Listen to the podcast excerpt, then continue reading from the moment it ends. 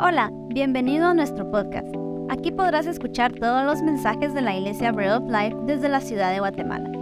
Si deseas saber más de nosotros, visita nuestra página web breadoflife.com.gt. Esperamos que este mensaje sea de bendición y transformación para tu vida. Bueno, ahí está. Hola a todos, ¿cómo están? Bienvenidos, qué bueno verlos un domingo más. Eh, quiero empezar orando porque quiero que nos concentremos un poquito el día de hoy. Yo sé que acabamos de terminar este momento, pero quiero que tal vez todos podamos cerrar nuestros ojos y que puedan escuchar mi oración y, tal vez si en sus mentes están de acuerdo, si en sus espíritus están de acuerdo con lo que estoy diciendo, se lo digan sí o amén ahí. Así que le decimos gracias Dios, te damos por un día más de vida. Te damos gracias Dios por tus bendiciones, porque tú eres un Dios bueno porque una semana más pasó, aunque tal vez el domingo es el primer día, no el último, pero sentimos que una semana más pasó y aquí estamos, Dios, tal como dijo Siwer acá en el, eh, al frente, tal vez muchos de nosotros tuvimos una semana difícil, pero viendo atrás, Dios, tú estuviste ahí. Así que queremos reconocer como iglesia, como familia el día de hoy, eh, que estamos agradecidos contigo, Dios, y que realmente tú has sido bueno con nosotros, Padre Santo. Te pido que en este momento eh, tú nos hables, Dios, en este momento tú, tú sigas moviéndote en este lugar que tú estés, eh, te sigas manifestando acá. Te pido por las personas que tal vez no pudieron venir el día de hoy, que quisieron venir, Dios, por las personas tal vez que están viendo en casa y, tal vez algunos otros, Dios, que tal vez están enfermos o están pasando situaciones difíciles, Padre Santo. Te pido que tú estés con ellos, Señor Jesús, y que lo que cantamos hace un ratito, Dios, que, que, se, que se haga real en sus vidas, Padre Santo, que tú hagas un milagro, que tú hagas cosas grandes en ellos, Padre. Así que nos preparamos para recibir tu palabra, preparamos nuestras mentes, nuestros espíritus, en el nombre de Jesús, oramos. Amén. Eh, espero que se encuentren muy bien. Qué bueno ver a algunos que ya no habíamos visto en, un par de semanas, ¿verdad? Y sé que se están riendo, pero hay varios, así que no crean que son los únicos. Pero qué bueno verlos realmente después de varias semanas de, ausencia. Para los que no han venido, tal vez en unas semanas les quiero contar de que eh, tenemos una serie que estamos hablando. Esta es la tercera semana donde estamos eh, hablando acerca de esto, que juntos es mejor, y estamos hablando acerca del tema de la conexión humana el tema acerca de la pertenencia. Y si ustedes pueden escuchar los mensajes, realmente les recomiendo que lo escuchen porque estos temas no, o sea, es cierto que vienen desde la palabra de Dios, pero, pero son temas bien humanos, son temas que realmente nos importan a todos. Entonces pueden escucharlos, están en nuestras redes, en Spotify y en YouTube. Solo han pasado dos, este es el tercero. Y básicamente una recapitulación así grande de lo que he hablado las últimas dos semanas es de que todos los seres humanos todos ustedes, todos nosotros los que estamos acá, tenemos una necesidad de conexión humana, ¿verdad? Y esto está eh, avalado científicamente. Yo hablé en el primer domingo, empecé hablando de un científico que se llamaba Abraham Maslow, y él tiene esta jerarquía de necesidades humanas, y todos los psicólogos y todos los científicos están de acuerdo, dicen que el ser humano realmente necesita conexión humana, ¿verdad? Necesita pertenencia. Y ese es el fin de, de esta serie. Estamos hablando de cómo realmente esto es una necesidad que todos, ¿verdad? Tenemos en, nuestras vidas y esa necesidad solo se llena. Obviamente yo sé que esto va a parecer así súper obvio, ¿verdad? Pero, pero no es tan obvio cuando lo ponemos en práctica. La necesidad de conexión humana solo se llena con conexión humana. ¿verdad? A veces tratamos de llenar ese vacío con otras cosas, ¿verdad? Recurrimos a vicios, recurrimos a cualquier otra cosa porque nos sentimos solos. Pero esa necesidad solo se llena con otros seres humanos. Inclusive dijimos en la primera prédica que esta necesidad es tan grande en el ser humano que ni siquiera Dios mismo la llena. Porque Dios dijo en Génesis 2.18, no es bueno que el hombre esté solo. Y después él dijo, yo voy a llenar ese vacío en el hombre. Él no dijo eso. Él dijo, le voy a hacer ayuda idónea y le dio a una persona. Entonces, esta necesidad de conexión humana ni siquiera Dios la llena. O sea, escuchen esto, ¿verdad? Porque necesitamos estar con otra gente. Entonces, hay un vacío, ¿verdad? Hay una, un problema en nuestros corazones que solamente se llena con, con conexión humana, con pertenencia, y esto es lo que hemos estado hablando, ¿verdad? La semana pasada específicamente yo hablé del tema de la soledad, y yo básicamente decía esto, yo sé que todos acá en algún punto de nuestra vida nos hemos sentido solos, ¿verdad? Eso, es una condición que todos hemos experimentado. Y yo decía, no hay nada de malo en sentirnos solos, porque cuando nos sentimos solos empezamos a sentirnos mal, ¿verdad? Porque obviamente nos sentimos solos, nos sentimos aislados de, las personas, entonces empezamos a querer de que hay algo mal en nosotros y nos empezamos a, juzgar, a, criticar, a, condenar inclusive, y decimos que que porque no pertenecemos y nos sentimos aislados del resto, decimos debe haber algo mal en mí. Pero la semana pasada yo dije que si nos sentimos solos, ese nada más es un síntoma que necesitamos buscar conexión humana. Es como, como ir en el carro y nos tira la alarma de que ya no tenemos gasolina, ¿verdad? Que tenemos el tanque vacío. Entonces la soledad es, debería ser esa alerta en nosotros que nos dice, necesitas buscar personas, ¿verdad? Y la semana pasada yo les hablé de Elías, eh, de cómo cuando él se sentía solo y él estaba deprimido, Dios no le dijo tampoco a Elías, le dijo, aquí estoy yo contigo, no temas, no estás solo, sino Dios le dijo, anda con aquel rey, anda con el otro rey y anda con Eliseo y, va, y te vas a dar cuenta que también hay siete mil personas que están contigo, que no han doblado sus rodillas delante de Baal. Entonces Dios tampoco cuando Elías se sentía solo, lo llevó con él mismo, porque él ya estaba con Dios. Dios lo llevó con personas. Entonces eso es lo que hemos estado hablando, les di el resumen de las últimas dos prédicas en un minuto. Y, y el día de hoy yo quiero continuar con este, ¿verdad? Con esto que estamos hablando acá. El, título de este mensaje se llama eh, Hijos no huérfanos. Y les quiero contar un poco de mi experiencia de ser papá. Eh, yo soy papá, tengo a mi hija Cassandra que tiene dos años, ocho meses. Hoy está malita, así que no vino, se enfermó el estómago. Eh, entonces ahí lloran por ella. Pero cuando yo iba a ser papá, les voy a decir, ser súper honestos, yo teníamos tres años de casados con Dana y dijimos cuando nos casamos, tal vez tres años después de casados empezamos con el tema de tener hijos, ¿verdad? Lo dijimos. Cuando Esteban cumpla 30, ¿verdad? Entonces tal vez empezamos a planificar. Y realmente se nos olvidó. Y honestamente, conforme más tiempo pasas casado sin hijos, más te acostumbras a estar en esa vida de, de estar solo con tu pareja, ¿verdad? Y es increíble, es alegre y cada vez te dan menos ganas de tener hijos porque tener hijos es, es salir de tu comodidad, ¿verdad? Y honestamente, nosotros, Cassandra se nos salió, ¿verdad? Fue un accidente. Y obviamente nosotros estábamos casados y sí queríamos tener hijos, pero fue, fue algo que realmente no estábamos planeando en ese momento. Y yo le digo a la gente, tal vez, o sea, fue Dios que lo, que lo hizo que pasara en ese momento, porque tal vez después nos hubiéramos puesto tan cómodos que hubiéramos entrado en eso de el siguiente año, el siguiente año y cada vez posponerlo cada vez más, porque cada vez es más difícil, ¿verdad?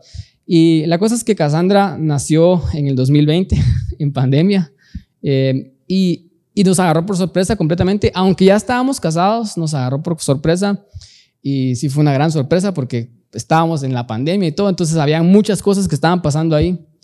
Pero yo definitivamente soy alguien que me gusta eh, investigar y me gusta leer, entonces eh, me recuerdo que empecé a escuchar un montón de podcasts de, gente que habla acerca de cómo ser un buen papá, eh, vi varios estudios, vi varios documentales, leí libros, ¿verdad? Y me empecé a preparar porque yo quiero ser un buen papá, ¿verdad? Yo no quiero ser un mal papá. Entonces, una de las cosas que yo investigué en esa, en esa etapa, yo me recuerdo que es de que yo vi específicamente en un documental que narraba todo el desarrollo de, los niños desde, que están en el embarazo hasta que, hasta que son, tienen como siete años. Todo el documental eran varios episodios de el embarazo, los primeros meses, el primer año, los dos años y así, ¿verdad? Y la cosa es que llegaba a la edad de cuando los niños empiezan a, a tener tres o cuatro años y este documental decía que los niños empiezan a conformarse a su entorno. Entonces ellos ponían el ejemplo donde había un niño en el colegio, ¿verdad? Y antes de eso, ellos jugaban unos con otros, niños con niñas, y, jugaban, ¿verdad? Todos revueltos, pero después, como de los cuatro años, empezaban a hacer como sus propios grupos, y los niños jugaban solo con niños y las niñas jugaban solo con niñas. Y esto era como, era nadie les estaba diciendo cómo actuar, ¿verdad? Era, era lo que naturalmente ellos hacían porque empezaban a buscar a las personas que eran más parecidas a ellas y los niños, obviamente, y las niñas empezaban a hacer cosas que tal vez no hayan aprendido en su casa, pero las empezaban a hacer porque las miraban en el entorno con esos otros niños, ¿verdad? Entonces, lo que decían ellos es que a, a la edad de cuatro años los niños empiezan a tener el concepto de que tienen que pertenecer a un grupo, ¿verdad? fuera de su familia, obviamente, ¿verdad? Eh, pues solo para, pararles, para seguir hablando de esto, como seres humanos todos tenemos esta necesidad de pertenencia que se llena primariamente en la relación de, de nuestra familia, con nuestros papás y nuestra mamá. Esas son las relaciones más, más importantes en nuestra vida, pero ellos decían que a los cuatro años el niño empieza a querer pertenecer a un grupo fuera de su núcleo familiar, ¿verdad? Y se empieza a conformar a su entorno, empieza a hacer cosas otra vez que otros niños hacen porque eso lo hace a este niño sentir que pertenece. Y específicamente mostraban el ejemplo de una niña, porque mostraban una tribu que vive en un, no me recuerdo dónde, dónde es, pero es un lugar así como Asia, y, viven así como en el agua y hacen sus casas encima del agua. Entonces esta tribu, toda su vida es, es vivir en el mar, literalmente. Viven bien cerca de, la, de la tierra, pero ellos se sumergen y cazan y hacen cosas así súper increíbles. Es una tribu muy específica y muy especial acá de la tierra. Entonces ellos, ellos miraban de cómo esta niña a los cuatro años se empezaba a sentir mal porque no estaba haciendo nada. Y todos en la comunidad tenían un rol, todos en la comunidad hacían algo, ¿verdad? Salían a pescar, preparaban la comida, hacían esto, pero esta niña a los cuatro años empezaba a buscar qué hacer porque, porque se sentía mal de que estaba ahí, pero como no estaba haciendo nada, se sentía de que no pertenecía, ¿verdad? Entonces esto es, esto es bien curioso porque es algo, es algo humano, ¿verdad?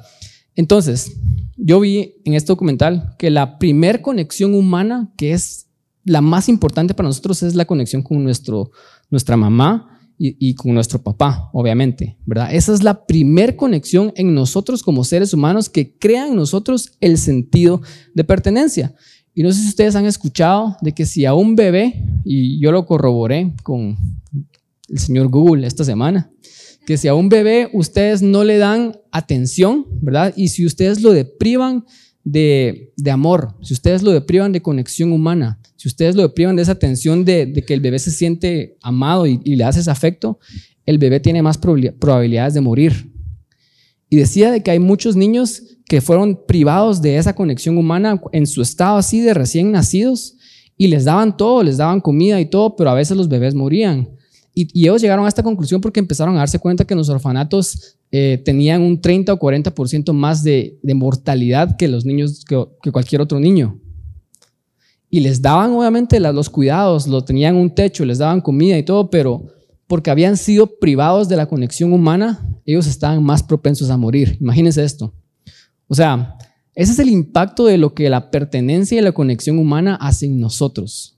Realmente necesitamos conexión humana. Entonces, lo que pasa con nuestras vidas, y aquí es donde lo quiero como conectar con nosotros, es de que cuando, si nosotros no tuvimos la bendición de haber crecido en un hogar en donde nos, nos hicieron sentir amados y donde nuestros papás se encargaron de hacernos saber de que éramos amados y que pertenecíamos a esa familia. Nosotros ya empezamos con una desventaja en la vida. ¿Verdad? Todos acá conocemos acerca de la desnutrición, ¿verdad? Y claramente sabemos de que el problema de la pobreza, ¿verdad? Lleva a que haya mucha desnutrición en las familias. Y eso es, hace que los niños ya entren en desventaja en la vida. Sí o sí, ¿verdad? Esto creo que lo, entendemos todo, ¿verdad? Alguien que, que, ha crecido en extrema pobreza y que tiene esta vida de desnutrición, ¿verdad? Este, este niño ya tiene un déficit y ya no se puede desarrollar igual que otros niños que sí lo han tenido. Pues pasa lo mismo con la desconexión humana. Todos los niños que crecieron en un hogar donde no, ese sentido de pertenencia no se desarrolló saludablemente, este niño ya empieza con déficit, ¿verdad? Y, tal vez lo entendemos con la desnutrición, con algo físico, pero no lo entendemos con algo emocional. Pero es cierto, porque toda la, data científica lo respalda, ¿verdad? Entonces, yo creo que si, si lo, lo empezamos como a comparar con nuestras vidas, muchos de los que estamos acá tuvimos tal vez esa experiencia.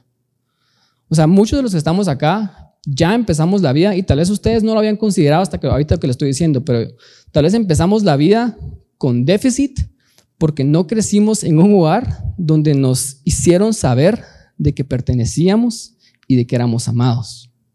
Porque crecimos en un hogar donde nuestro papá, nuestra mamá se fueron y nos abandonaron, ¿verdad? Por X motivo, tal vez se fueron porque querían o tal vez se fueron porque murieron. El problema es de que no los tuvimos. Y eso ya deja cierto vacío en nuestra alma de desconexión humana. Y ya empezamos la vida en déficit. Tal vez, tal vez nuestros papás sí estaban, pero nuestros papás no estaban emocionalmente. tal vez estaban ocupados todo el tiempo, ¿verdad? Tal vez todo el tiempo era acerca de lo que ellos estaban haciendo y acerca de otras personas. Por ejemplo, yo soy hijo de pastor y, como hijo de pastor, la tendencia con los hijos de pastores es de que los, papás a veces se dedican más a la iglesia que sus propias familias. Y los hijos de pastor a veces no quieren ir a, a las iglesias y tienen mala relación con sus papás, no porque odien a Dios y no crean esto, sino porque hubo un déficit de conexión humana con sus papás porque estuvieron tan emocionalmente involucrados con otra cosa que con sus hijos. Entonces tal vez tuvimos papás, pero, pero no tuvimos los mejores papás, ¿verdad? Tal vez esos papás estaban ausentes emocionalmente. Tal vez inclusive no solamente estaban ausentes emocionalmente, sino tal vez eran ese tipo de papás que nos dañaban, que nos hicieron cosas inimaginables, que nos hicieron cosas que ningún papá le tuvo que haber hecho a un niño, ¿verdad? Entonces, si las primeras personas que se supone que son las que te tuvieron que haber hecho saber de que sos amado y que perteneces, fueron las que te dijeron, no sos amado, no perteneces, sos una basura, esto, lo otro, ¿cómo no? Entonces no vamos a entrar a la vida con déficit, ¿verdad? Otra vez, es como, es como una desnutrición emocional. Entonces muchos de nosotros a veces tal vez no, no, no podemos hacer la conexión, ¿verdad? Y, vemos otras personas que tal vez avanzan más rápido en la vida o, pasan todas estas cosas, les pasan todas esas cosas buenas y tal vez a nosotros no tanto, porque es que hemos tenido que lidiar con muchísimo más, porque ya empezamos en una desventaja. Entonces, esto es como la, la importancia de este tema que yo estoy hablando, de la pertenencia. Y, y como otra vez, la pertenencia empieza en nuestras vidas cuando nosotros somos hijos cuando nosotros crecimos en un hogar y nos sintieron o nos hicieron sentir amados, nos, hicieron sentir que pertenecemos y nos sintieron sentir hijos. Entonces, ¿qué pasa si no tuvimos esa bendición en nuestra casa? Y no nos, no, nos dieron ese sentido de pertenencia, no nos ah, hicieron sentir amados y no nos hicieron sentir hijos, entonces, ¿qué es lo que nos hicieron sentir? Huérfanos. ¿verdad? Y eso es, eso es como lo opuesto, obviamente, ¿verdad? Eh, mientras estaba escribiendo esto, yo me estaba recordando de, de, la película La cabaña, o mejor dicho, el libro, porque es un libro, pero no sé cuántos vieron, leyeron el libro o vieron la película, levanten la mano. Es una película muy, muy buena que realmente les recomiendo ver, pero hay una escena donde este hombre, Mackenzie, eh, él perdió a su hija, ¿verdad? Y, y la perdió de una manera brutal. Alguien la secuestró y la mató y la, violó y de esa forma fue que la mató. Entonces él tiene un gran rencor en contra de Dios y él no puede creer cómo Dios permitió que esto pasara. Entonces él, está teniendo un encuentro personal con Dios en esa cabaña y, él tiene una, una interacción con la sabiduría, ¿verdad? La sabiduría se presenta como una mujer y la sabiduría lo lleva y le comienza a explicar todo el proceso humano y le muestra una imagen y, y le muestra la imagen de un papá pegándole a sus hijos.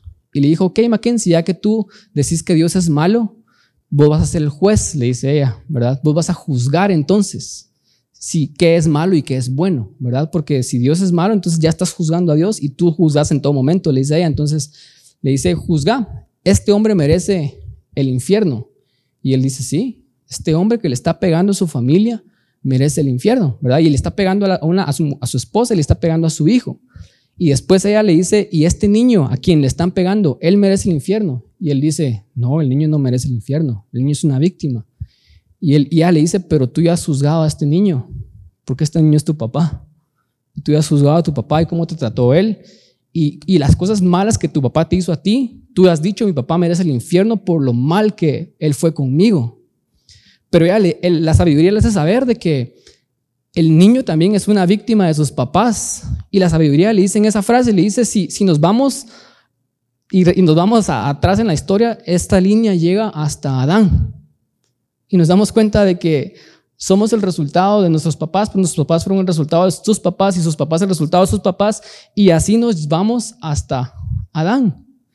Entonces, ¿quién tiene la culpa? Decía sabiduría. Es, es, es una, es una, es una interacción que tienen muy, muy interesante, creo que se la recomiendo ver. El punto es de que acá no estamos como echando culpas, ¿verdad? Diciéndole que sus papás fueron malos padres, porque no sabemos lo que ellos tuvieron que vivir, ¿verdad? Y claramente nuestros papás vivieron en otros tiempos, porque los tiempos sí cambian, ¿verdad? y nuestros papás fueron criados por nuestros abuelos, nuestros abuelos vivieron en otros tiempos, ¿verdad? Entonces, no se trata acerca de echar culpas, se trata acerca de nosotros venir y, y ver en dónde se va a romper el ciclo, ¿verdad? Y por eso estamos hablando de estas cosas que estamos hablando. El punto es de que yo sé que muchos de los que estamos acá hemos pasado estas experiencias difíciles en nuestra vida desde nuestra niñez, donde no tuvimos a los, mejor, a los mejores papás y donde este sentido de pertenencia no fue puesto en nuestros corazones y por ende ya empezamos en déficit en la vida, ¿verdad? Y otra vez, si empezamos en ese déficit y no nos sentimos amados y no pertenecemos y no nos hicieron sentir hijos, porque esa es la palabra clave, entonces nos, nos hicieron sentir como huérfanos. Y esto es lo difícil, ¿verdad? explicar porque entendemos la palabra huérfano cuando alguien realmente no tiene padres, ¿verdad? Mi papá, por ejemplo, él fue un huérfano. Él, sus papás fallecieron y a los 11 años él ya no tenía papás. Entonces yo podemos entender esa condición porque a los 11 años él ya no tenía papás. Pero muchos de nosotros somos huérfanos y tenemos esa condición en nuestros espíritus, aunque sí hayamos tenido papás, porque nuestros papás no fueron los mejores en hacernos sentir hijos. Entonces tal vez tuvimos papás, estuvieron ahí, los conocemos, tenemos una relación ahorita con ellos, pero en nuestros espíritus y en nuestras almas tenemos una condición, ¿verdad? ¿Qué es esta condición que yo estoy hablando? La de huérfanos, ¿verdad? Y, yo creo que hace un par de semanas en el Día del Padre yo di un mensaje acerca del impacto de la falta de padres tiene en la sociedad. Y yo creo que estamos en una de las épocas donde hay más huérfanos en el mundo. Y no me refiero a, los niños que no tienen papá y mamá, sino me refiero a todas las personas que tienen esa condición en sus almas y en sus espíritus porque no crecieron en los mejores hogares. Sus papás no los hicieron sentir hijos, y no, los hicieron sentir amados y que pertenecían. Yo creo que ese es un problema real el día de hoy, ¿verdad? Y, les quiero decir qué dice Dios al respecto. La semana pasada yo no di mucha Biblia y ustedes dijeron el pastor sí se fue a puros estadísticas y, temas, pero hoy sí les voy a dar un montón de Biblia y, y quiero que me tengan paciencia, pero, pero realmente quiero que ustedes entiendan en sus corazones qué es lo que dice Dios al respecto con respecto a, este asunto de, los huérfanos y, ser hijos. Escuchen, Juan 1, perdón, esto es, sí, Juan 1 del 9 al 13, ¿verdad? Esto es el principio del Evangelio de Juan. Dice, aquella luz verdadera, o sea, Jesús que alumbra todo el mundo, venía a este mundo, en el mundo estaba y el mundo por él fue hecho, pero el mundo no lo conoció. A los suyos vino y los suyos no, los suyos no lo recibieron, más a todos los que le recibieron, escuchen esto a los que creen en su nombre, les dio potestad de ser qué? Hijos de Dios, los cuales no son engendrados de sangre, ni de voluntad de carne, ni de voluntad de varón, sino de Dios. Primera de Juan 3, del 1 al 2, de estos Juan hablando también ya al final de sus días en una carta, y dijo, miren cuánto nos ama el Padre, que nos ha concedido ser llamados hijos de Dios. Otra vez, miren cuánto nos ama. ¿Y cómo se refiere a Dios? como un padre, ¿verdad? El padre que nos ha concedido ser llamados hijos de Dios y después Juan dice, y lo somos. El mundo no nos conoce porque no lo conoció a Él. Amados, ahora somos hijos de Dios y aún no se ha manifestado lo que hemos de ser. Pero sabemos que cuando Él se manifieste seremos semejantes a Él porque lo veremos tal como Él es. Después nos vamos al apóstol Pablo en Romanos 8, el 14 al 16, que dice, porque todos los que son guiados por el Espíritu de Dios, estos son hijos de Dios. Escuchen esto, porque no habéis recibido el espíritu de esclavitud para estar otra vez en temor, sino que habéis recibido el espíritu de adopción, por el cual clamamos que. Abba Padre es como papa, por el cual podemos decirle a Dios papi, ¿verdad? Dice el espíritu mismo, el Espíritu Santo, porque en E mayúscula, da testimonio a nuestro espíritu de que somos hijos de Dios. Si alguna vez has podido orar y en tu oración le has dicho a Dios, papá, eso es nada más porque el Espíritu te está dando esa confirmación de que sos hijo, ¿verdad? Después, Gálatas 3:26, también Pablo dice lo siguiente, pues todos sois hijos de Dios por la fe en Cristo Jesús. O sea, por creer en Jesús nos hacemos hijos de Dios. Después Gálatas 4, el 6 al 7, seguimos avanzando en Gálatas, dice, por cuanto sois hijos, Dios envió a vuestros corazones el espíritu de su Hijo, el cual clama, Abba, padre otra vez, así que ya no eres esclavo, sino hijo.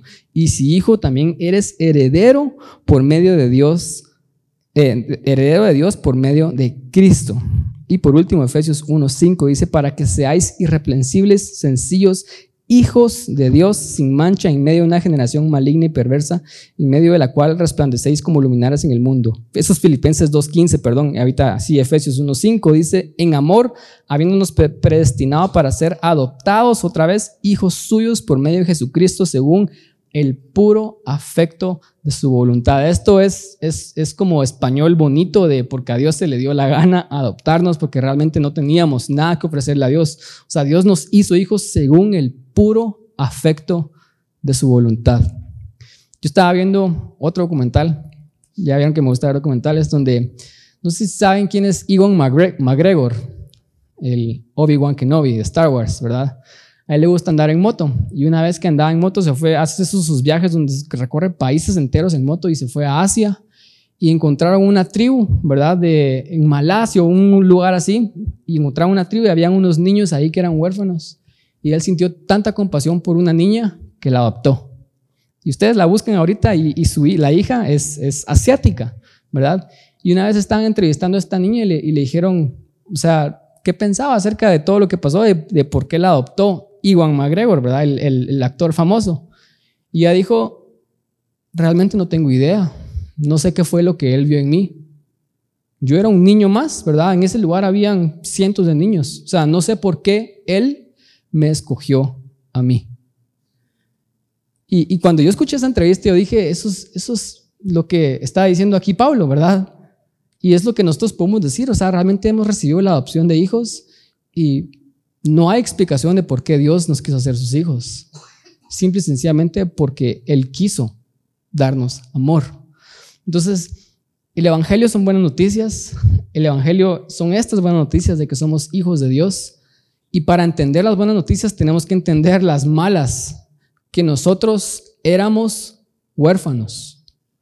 Y nuestra condición sin Dios es la de un huérfano. Entonces no se trata acerca de culpar a nuestros papás porque ellos también fueron huérfanos. ¿Cómo un huérfano va a poder hacer hijos? Es muy difícil, ¿verdad? A menos que él experimente realmente ese amor que, que transforma, ¿verdad? Y lo que estamos hablando acá es de que las buenas noticias es de que si nosotros creemos en el Señor Jesús como nuestro Señor y Salvador, entonces somos ¿qué? Hijos de Dios. Y la condición en nuestros espíritus de huérfanos ya no nos debería definir. Por ende, deberíamos de vivir diferentes, deberíamos de vivir como hijos. Y escuchen esto, si entonces somos hijos de Dios, ¿qué quiere decir eso? Eso quiere decir que pertenecemos a una familia, ¿o no? Escuchen mi punto número uno, como hijos de Dios necesitamos pertenecer a su familia. Quiero irme a Efesios, donde nos quedamos, Efesios 2.19. Estas son palabras de Pablo que dice lo siguiente. Escuchen, así que ya no sois extranjeros ni advenedizos, sino conciudadanos de los santos y miembros de la familia de Dios. Pablo dice, ya no son extranjeros. O sea, piensen, piensen en, en un país. Cuando ustedes se topan en la calle a alguien que habla diferente, ustedes dicen, ah, ¿de dónde sos? ¿Verdad? Es obvio que no sos chapín, ¿verdad? Es obvio que no sos debate porque lo escucho en tu acento. Y, tal vez muchos han tenido años de vivir acá y ya se les cambió el acento y ya hablan como chapines, ¿verdad? Y a ellos los sentimos más como nuestra nación, ya no son tan extranjeros, porque ya, ya tienen costumbres y cosas así. Y Dios está diciendo lo mismo, nosotros no somos extranjeros en esta vida cristiana. No somos extranjeros. Y después dice, ni advenedizo. ¿Saben qué es un advenedizo? Un advenedizo es el que está ahí por error o está ahí de una manera que no legal, por así decirlo. O sea, como un inmigrante ilegal. Eso es lo que Dios está diciendo. Ustedes no son personas que, se colaron acá. Después dice, ustedes son conciudadanos de los santos. O sea, ustedes pertenecen a esta nación, dice Dios. Y, hay un comentario de un teólogo que, se llama Charles Henry McIntosh, que él dice, la palabra santos en la Biblia siempre aparece en plural. Nunca aparece en singular. Obviamente no me tomé la tarea de contarlo para ver si era cierto. Confiemos en que este teólogo está diciendo la verdad. Pero eso quiere decir de que obviamente cuando adquirimos en Jesús, somos santos por lo que Él hizo en nosotros, pero no es un término que aparece en singular. Eso quiere decir que somos parte de algo, ¿verdad? Y Pablo termina diciendo, no solamente somos conciudadanos de una nación, somos miembros de la familia de Dios. Entonces ustedes conocen esos cristianos que dicen, yo creo en Dios, pero yo no me congrego, ¿verdad? ¿verdad? Yo que conocemos muchos, tal vez nosotros fuimos de esos, espero que ya no, pero eso es como que mi hija Cassandra me diga, yo tengo una familia, pero realmente no tengo una relación con mi familia, ¿verdad? O sea, yo soy hija, pero realmente me valgo esta vida como que si yo fuera huérfana. ¿Verdad? Son cosas que no tienen sentido, obviamente, ¿verdad? Y, cada vez lo hacemos como más normal. O sea, el día de hoy en el cristianismo lo vemos más y más normal. Cristianos decir, yo creo en Dios, pero no creo en la iglesia. O sea, dígame uno si no, no vemos un problema en ese argumento. No vemos un problema y, y usualmente ese argumento no viene de que ellos digan esas cosas porque saben más o son muy iluminados, sino usualmente es porque los ha dañado tanto la iglesia que ya no tienen, quieren nada que ver con la iglesia. Es como la persona que creció en ese hogar difícil con sus papás y en la primera oportunidad que tiene se va a la casa. Yo escuché una, una, pareja que me estaba contando esta, esta semana que se casaron tan jóvenes porque ellos dijeron realmente los dos estábamos subiendo en nuestras casas. Y por eso se casaron bien jóvenes. Y, y es lo que pasa cuando estamos en un hogar donde nos dañan. Entonces cuando los cristianos dicen esto, ellos realmente no, no, no saben lo que están diciendo, pero ellos están diciendo, a mí me dañaron y por eso no quiero ir a la iglesia, ¿verdad? Pero, pero realmente, si somos hijos, necesitamos pertenecer a una familia, ¿verdad? Y por eso mi punto uno es que si somos hijos de Dios, necesitamos, o sea, no es, sería una buena idea que pertenezcas a una iglesia, es necesitamos pertenecer a la familia de Dios. Es una necesidad porque si somos hijos, así como el bebé necesita estar en una casa, nosotros necesitamos estar en una casa también, especialmente si somos nuevos creyentes. Entonces, Hebreos 10:25 dice lo siguiente, esto no sé quién lo dijo, ¿verdad? No se sabe quién es el autor de Hebreos, pero él dijo lo siguiente, no dejemos de congregarnos como es la costumbre de algunos, sino animémonos unos a otros, con más razón ahora que vemos que aquel día se acerca. Eh, la palabra aquí, congregarnos, es epitsinagoge, que viene de la palabra sinagoga, que, sugiere una reunión oficial, que sugiere como una reunión de adoración. Entonces, el, escritor, de Hebreos está diciendo, no dejen de asistir a las reuniones de adoración, no dejen de asistir a las reuniones oficiales donde nos congregamos, pero, pero después viene y él dice, sino animémonos unos a otros, con más razón que sabemos que tal vez vienen tiempos difíciles. ¿verdad? Entonces, que ese es mi segundo punto. O sea, el primer punto es necesitamos pertenecer a una familia, pero mi segundo punto es de que la pertenencia es activa.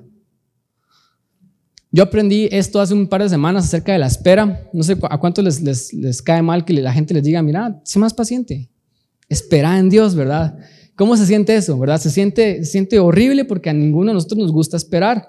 Pero yo aprendí esta semana, por ejemplo, que la, la espera es activa porque yo me puse a leer la parábola de las vírgenes cuando ellas están esperando al novio y ellas no están así esperando sin hacer nada, porque eso es lo que pensamos de la espera. La espera es como sentarnos a hacer nada.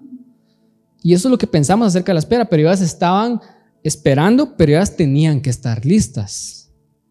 ¿Verdad? Ellas tenían que, que tener el aceite y tenían que tener la lámpara listas y en cualquier momento y obviamente esto era referencia con la iglesia, cuando Dios nos dice, esperen a que yo regrese, no es iglesia, quédense sentados y no hagan nada, sino es iglesia, compartan el Evangelio hasta lo último de la tierra. O sea, hay una acción en la espera, ¿verdad? Y es lo mismo con la pertenencia, porque a veces decimos, sí necesitamos pertenecer, pero pensamos que pertenecer es solamente estar en un lugar.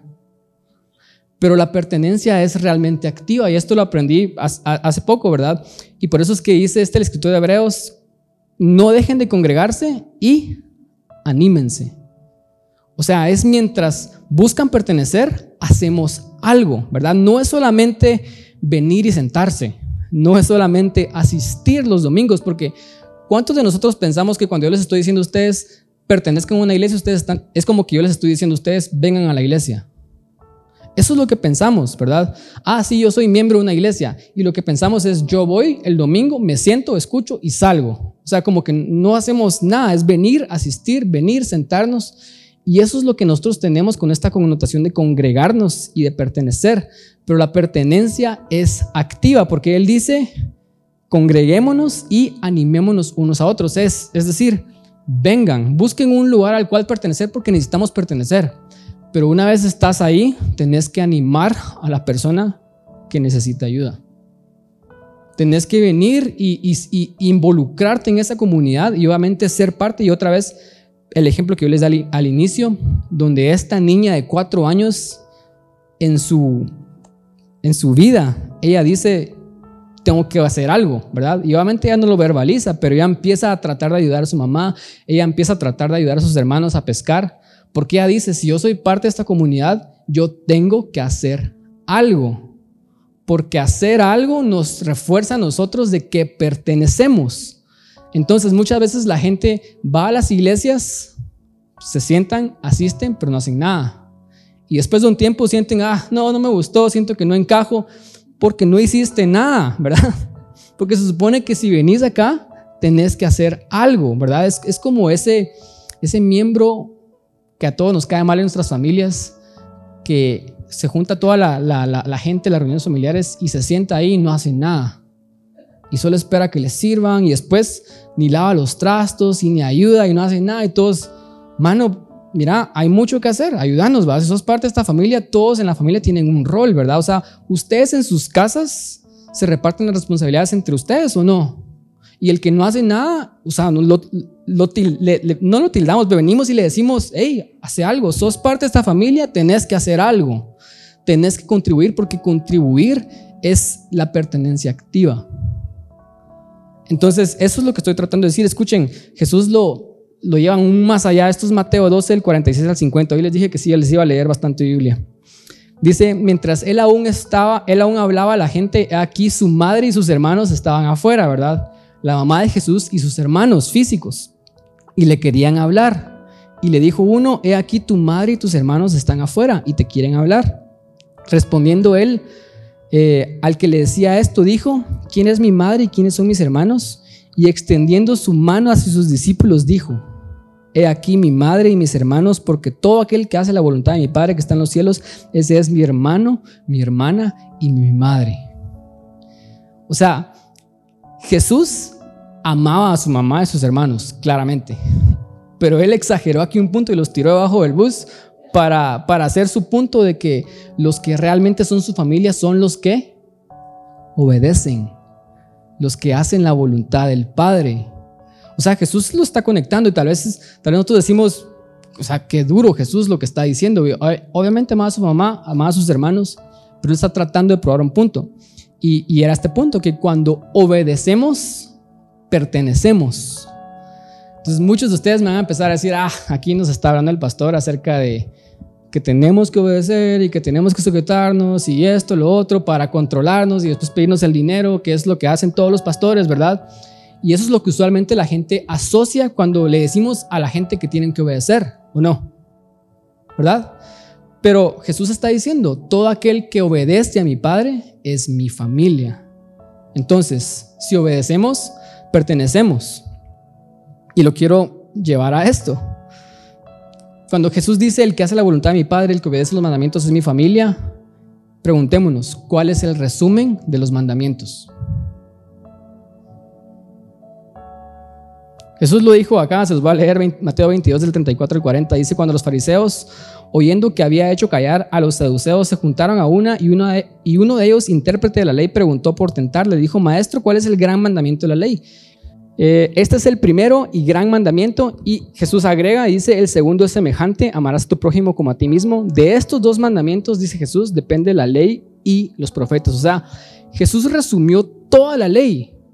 Obedecer a Dios en estas dos cosas, amar a Dios y amar al prójimo. Y de hecho, la pregunta de ellos era, ¿cuál es el más grande? ¿verdad? Para tentarlo. Y Jesús les dice, amar a Dios. Ellos ya sabían eso, y ellos creían que amaban a Dios, pero Jesús agrega el segundo porque ellos realmente no ponen en práctica el segundo. Entonces, Jesús resumió la ley en amar a Dios y amar al prójimo. Y cuando yo vengo y les digo a ustedes que obedecer es pertenecer, no es porque yo quiero que ustedes sean sumisos a lo que yo digo y que ustedes hagan lo que los pastores quieren que ustedes hagan.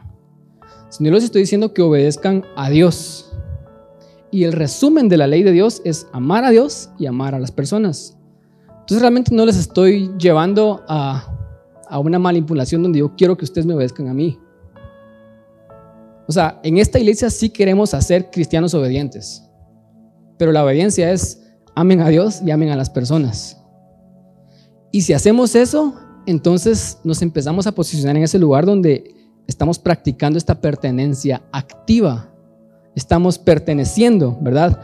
Jesús lo elaboró más porque él dijo esto en muchas ocasiones y cuando él dio este resumen de amar a Dios y amar al prójimo, alguien, un intérprete de la ley, quería zafarse y, decir, para, para zafarse, para, para, para, él decir, yo, yo no necesito cumplir esto. Entonces él le preguntó a Jesús y le dijo, ¿quién es mi prójimo?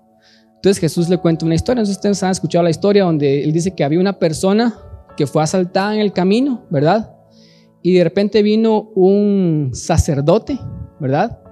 Vio a la persona que estaba a punto de morirse, que había sido asaltada y se fue de largo. Después vino un levita, vio a la persona que estaba ahí asaltada, moribunda, la vio y se fue de largo. Y después vino un samaritano y el samaritano lo recogió, lo cuidó, lo llevó al mesón, pagó para que, lo, para que se recuperara. Y Jesús le pregunta a esta persona y le hace esta pregunta, le dice eh, Lucas 10, 36, 37, dice, ¿quién pues de estos tres te parece que fue el prójimo el que cayó en manos de los ladrones? Y él le dijo, el que usó de misericordia con él. Entonces Jesús le dijo, ve y haz tú lo mismo. Eso es como bien curioso porque Jesús da tres ejemplos, un sacerdote, un levita y un samaritano. Y eso es el equivalente al día de hoy a un pastor, un cristiano y alguien que no cree en Dios. El pastor vio la necesidad y fue de largo. El cristiano vio la necesidad y se fue de largo. El que no creía en Dios vio la necesidad e hizo algo. Y Jesús está diciendo, ¿quién cumplió el mandamiento de amar al prójimo acá? El que usó su misericordia, ¿verdad? Entonces, lo, que, Dios, lo que Dios nos está llevando a es de que obedecer a Dios, ¿verdad? Esta pertenencia activa que les estoy hablando realmente se trata acerca de hacer eso, acerca de hacer nuestro uso de misericordia en ayudar a otras personas, a los que tenemos a la par de extender amor, de extender misericordia, ¿verdad? El verdadero prójimo es el que ama. Y esta es la obediencia que Jesús pide. O sea, esta es la verdadera familia de Jesús, los que hacen este tipo de actos. Esta es la pertenencia activa. Entonces, cuando obedecemos, pertenecemos. Y si lo queremos llevar un paso más allá, cuando amamos al prójimo, estamos perteneciendo. Porque así como en nuestras casas tenemos que hacer un rol para ser parte de nuestras casas porque es parte, ¿verdad? Contribuir es parte de pertenecer a una familia, ¿verdad? Así como esta niña tenía que hacer algo para contribuir a su, a su comunidad. La forma en la que nosotros contribuimos a nuestra comunidad es amando al prójimo. O sea, si lo quieren ver así de claro, o sea, cuando yo les hablo acerca de pertenecer, sí es venir, es asistir, pero más allá de eso es venir y estar aquí unos para otros. Es venir y amarnos unos a otros. Y si alguien necesita mi ayuda, yo extiendo misericordia, yo extiendo mi ayuda. Esa es la verdadera familia de Jesús. La gente que solo viene y se siente, ese es el tío raro, que Jesús dice, este parece que no es nuestra familia, ¿verdad? Porque Jesús considera la verdadera familia la gente que realmente activamente está perteneciendo de esta manera. Pablo lo vuelve a decir de esta manera, Gálatas 6:10 dice, así que según tengamos oportunidad, escuchen, hagamos bien a todos y mayormente a los de la familia de la fe. Otra vez, somos parte de una familia y la forma en la que pertenecemos activamente es amándonos unos a otros. Quiero terminar con esto. Yo leí un libro de un pastor que se llama Danny Silk, que él, es pastor en Betel. Eh, él escribió un increíble, increíble libro, creo que era Cultura Honor, lo pueden leer, les recomiendo que lo lean. Y él estaba contando cómo él adoptó a un huérfano. Y él se empezó a dar cuenta de que este niño huérfano que él había adoptado tenía unas tendencias que no se le quitaban aún ya siendo hijo. Entonces él estaba en la mesa y él empezaba a agarrar los panes y los, los empezaba a guardar y empezaba a comer un montón de más de lo que él necesitaba porque un huérfano no sabe si va a volver a tener comida al día siguiente. Entonces, él decía cómo, cómo realmente le tomó a él meses y años quitarle a ese su hijo esa mentalidad de que él ya no era huérfano, de que él era un hijo, ¿verdad?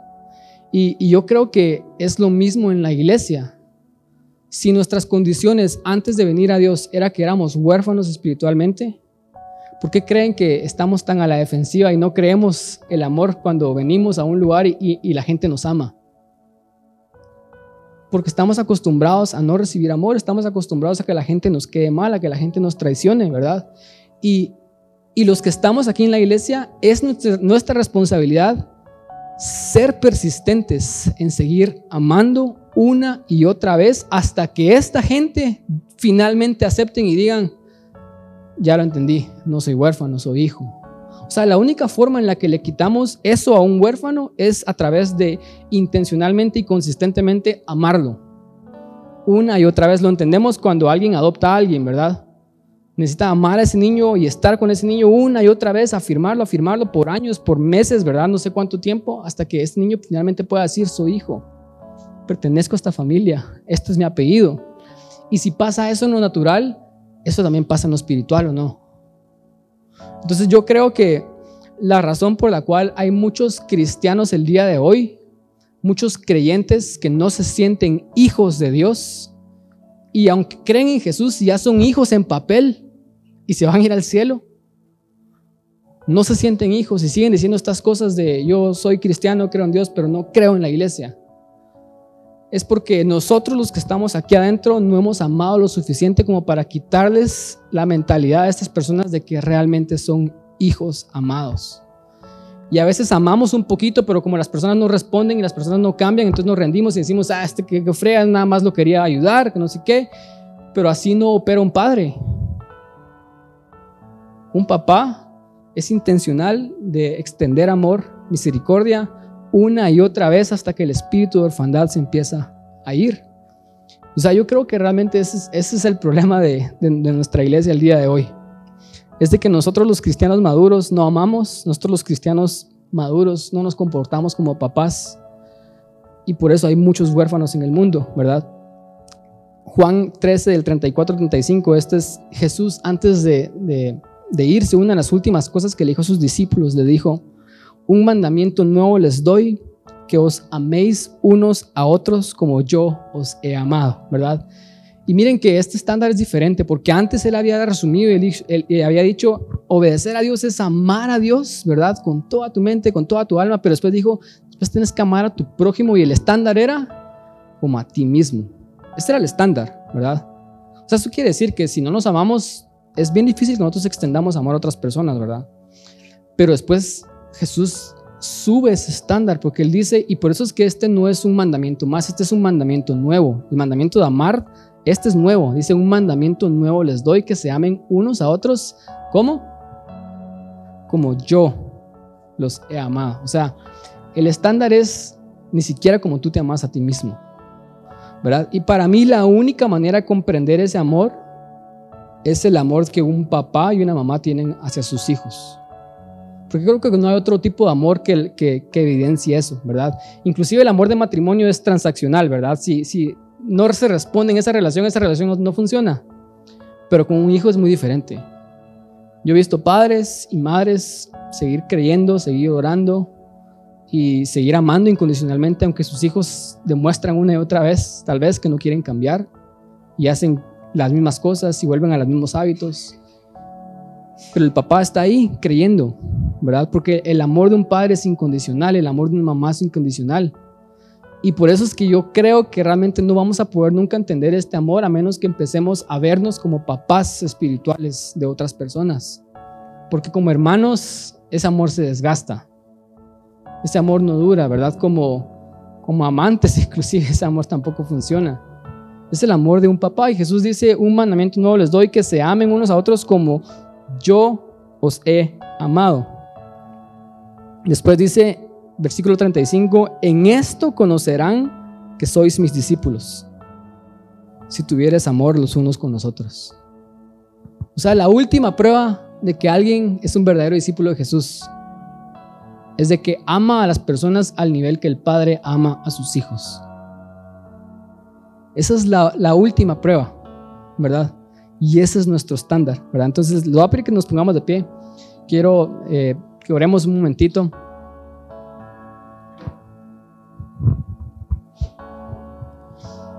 Y antes de orar, eh, quiero resumir la prédica en esto. Si no tenés el hábito de buscar comunidad y congregarte, yo creo que tenemos que empezar por eso. Qué bueno que estás aquí hoy pero deberías de ser intencional en buscar comunidad, en pertenecer a una familia. Porque necesitamos pertenecer a una familia, ¿verdad? A veces estamos de bajón, pero yo sé que muchos de acá ya, ya no están de bajón, ya se sienten mejor, hay algo diferente en la atmósfera, porque algo que pasa cuando estamos juntos. Entonces lo primero es busquemos comunidad, no dejemos de congregarnos, pero después, una vez estamos acá, recordemos que la pertenencia es activa, entonces sería bueno que empezaras a conocer a las personas que están a la par, y empezás a involucrarte en sus vidas y, te vas a dar cuenta de que la gente tiene necesidad y que hay gente que la está pasando mal y que hay gente que necesitan amigos y te necesitan a ti. Necesitan que tú les escribas entre semana y le decís, hey, juntémonos y tomamos un café, ¿verdad? Te invito a comer. O mira, me contaron que estás pasando esto, aquí hay 100 quetzales. Me contaron que estás pasando esto, puedo llegar a tu casa a orar. Eso es lo que la iglesia necesita, o sea, animarnos unos a otros. Entonces te voy a, decir a ti que estás acá el día de hoy, que hagamos eso esta semana y, y, las siguientes semanas y de por vida, que sea un hábito que realmente empezamos a formar en nosotros de no solamente ver a nuestros problemas, porque yo sé que tenés problemas, yo sé que estás en necesidad, pero tal vez sería bueno que empieces a ver que también hay otra gente. Aún en medio de tu problema, en medio de tu necesidad, puedes estar ahí para otra gente. Entonces empezaba a ver a la par y, empezaba a buscar comunidad, pero a buscar también animar a otras personas, exhortar a otras personas. Entonces vamos a orar y después vamos a terminar cantando. Padre Santo, te doy gracias por esta palabra, te doy gracias porque tú realmente eres un papá. Solamente por tu espíritu podemos clamar y decir, Abba Padre. Así que, ¿por qué no levantas tus manos y empezás a decir, Papa? Papi.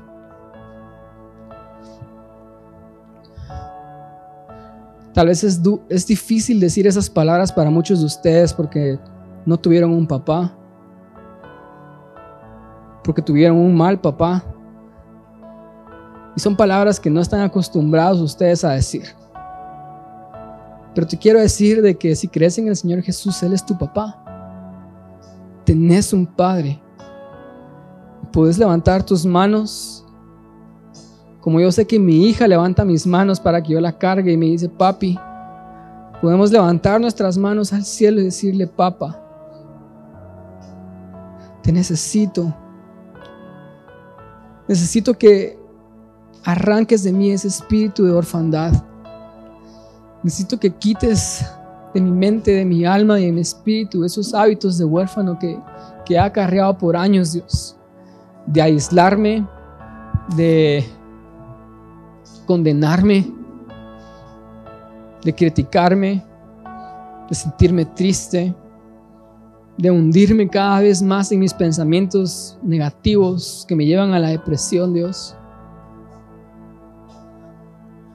Porque a veces yo alejo a las personas de mí, Dios. A veces las personas me buscan y quieren comunidad y quieren intimidad conmigo. Yo los alejo porque tengo un miedo, Dios, a ser rechazado.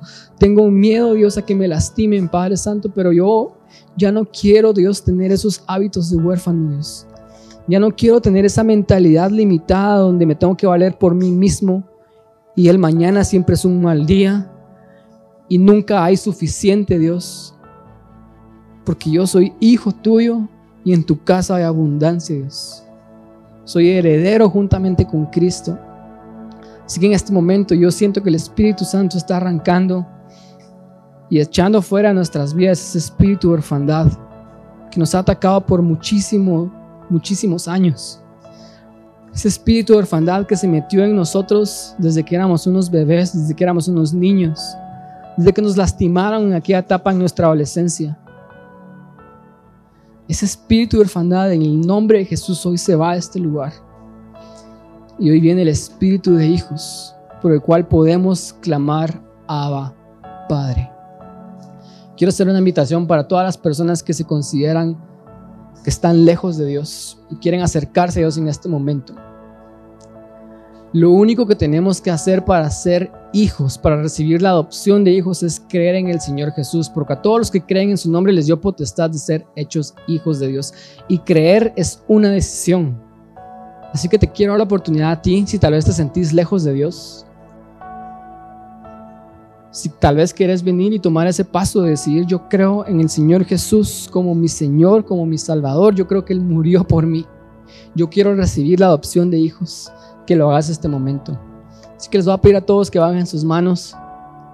Y solo las personas que quieren decidir creer hoy en el Señor Jesús como su Señor y Salvador van a levantar las manos, todos con sus ojos cerrados para dar privacidad, pero aquellas personas que dicen, yo quiero ser hijo de Dios y yo decido hoy creer en el Señor Jesús, levanta tu mano en este momento. Si no lo has hecho, levanta tu mano en este momento. Si tal vez te sentís lejos y sentís que has sido ese hijo que se, que se fue a dar la gran perdida y necesitas regresar, también levanta tus manos. Es una afirmación a tu espíritu el día de hoy. Así que si tú sos esa persona, levanta tus manos así bien alto porque queremos orar por vos. Queremos orar por ti. Aquí hay unas personas con sus manos levantadas. Tal vez servidores pueden venir y orar por ellos.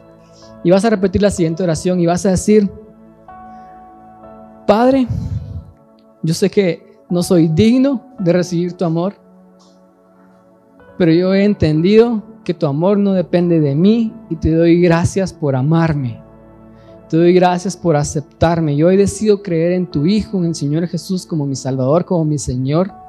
Y yo hoy recibo tu adopción de hijo. Te quiero decir lo siguiente, hoy está pasando un milagro súper grande, porque literalmente Dios está creando un documento en el cielo que avala de que tú sos hijo de Dios y Él te está adoptando en este momento. Así que Espíritu Santo desciende sobre estas personas en este momento, desciende Dios sobre todos los que estamos acá y que tu Espíritu Santo nos, nos convenza de que somos hijos. Levanta tus manos, ahora sí todos levantamos nuestras manos y, y le decimos, Espíritu Santo, dame ese convencimiento, dame esa seguridad de saber de que soy hijo de Dios. Como decía Juan, y lo somos. Decía ahí en voz alta si lo querés hacer, decía yo soy hijo de Dios, yo soy hija de Dios. Y ahora vamos a orar. Yo Padre Santo te pido para que también esta semana podamos ir y amar a otros, tus hijos, Dios. Que podamos ir y demostrar ese amor, Señor Jesús, que tú nos diste a nosotros. Cumplir ese nuevo mandamiento, Dios. Ayúdanos a pertenecer activamente a tu iglesia.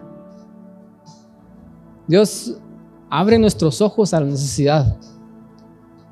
Yo pido que el Espíritu Santo te, te inquiete en tu trabajo, te inquiete en tu casa y no puedas cerrarte a la necesidad de otras personas más, sino yo, yo pido para que el Espíritu Santo te inquiete y te, te haga ir y amar a las personas.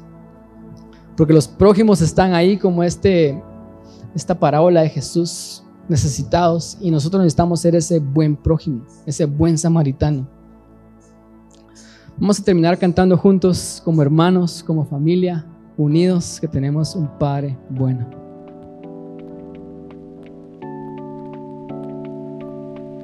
Si este mensaje ha sido de bendición para tu vida, nos encantará saber sobre ti. Por favor, escríbenos un mensaje directo por medio de nuestras redes sociales o visita breadoflife.com.gt. Si estás en la ciudad de Guatemala y deseas visitarnos, puedes hacerlo cada domingo a partir de las 5 de la tarde en el sótano 1 del Centro Comercial Arcadia Shopping de la zona 10 de Guatemala.